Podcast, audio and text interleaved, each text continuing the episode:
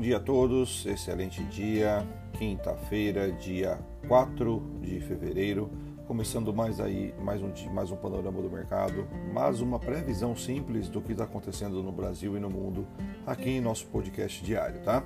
Para quem não conhece o nosso canal, nosso podcast começa aí, é, sempre vai estar disponível para vocês entre 8 e 8 e 20 da manhã, é, às vezes demora um pouquinho a plataforma subir, o áudio, né? É natural.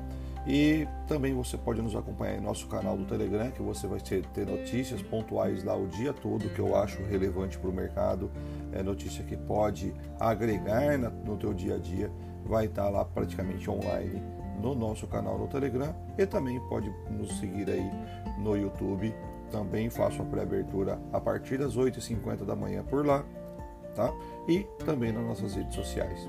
Bom, o mercado hoje falando um pouquinho no geral, né, do que está acontecendo dentro do Brasil e no mundo, uh, a gente tem aí ó, ótimas notícias em relação ao Bradesco, em relação à Vale, em relação, em relação a vacinas, né? Então, primeiro lá fora, hoje, agora às 9 horas da manhã, a gente tem reunião no Banco Central Inglês, que não deve mudar sua política monetária, mas pode sinalizar juros negativos para os próximos meses, tá? Uh, aqui no Brasil, a expectativa é o avanço da agenda econômica do Congresso, né, que foi, foi definida ontem, e nós temos também ainda boas notícias em relação às vacinas. Apesar de não ser o que nós gostaríamos da velocidade, mas está avançando e o governo inicia a negociação de compra de 30, mais 30 milhões de doses. Tá? O, também temos boas notícias para hoje. É, a empresa que mais movimenta em relação ao Ibovespa, o maior fluxo do Ibovespa hoje que é Vale, tá? Então deve encerrar suas pendências com Brumadinho, tá? Então, como eles, então deve fechar o acordo na data de hoje. O e Vale é, também tem aí o seu aumento de produção, o recorde de produção do seu último é, quadrimestre, né? Também tivemos aí o maior lucro trimestral da história do Bradesco. Então isso também é notícia positiva que precifica os bancos, né? Vamos lá, vamos ver como o investidor vai interpretar isso, tá? Porque a gente também teve um lucro, é, um, veio um bom resultado de Itaú e o investidor não esperava mais, pelo que, pelo que deixou entender, tá? É, quando a gente fala da agenda de hoje, o agenda, agenda econômica de hoje, Vamos abrir ela aqui. Ah, agora, às 9 horas da manhã, a gente tem a decisão da taxa de juros do Banco Central Europeu. Foi que a gente acabou de falar, Banco Central Inglês, perdão. A gente acabou de falar, né? Depois, às 9h30 da manhã, é o pronunciamento da, da, do Banco Central.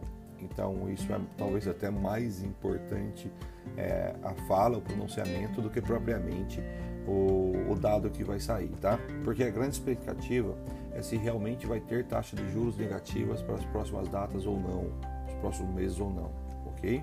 Hoje já está precificado. Às 10h30 nos Estados Unidos a gente tem pedido iniciar seguro-desemprego. Lembrando, hoje é antecipando o payroll, amanhã tem payroll, tá? Então a principal notícia do mês aí.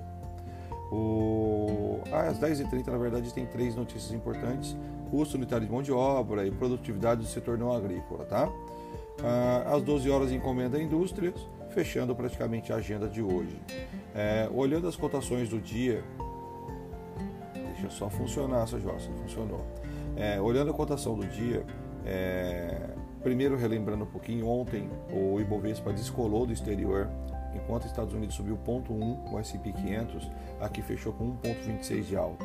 Nesse momento, o S&P 500, os futuros americanos trabalham com 0,15 de alta e o Dow Jones com 0,1 de alta.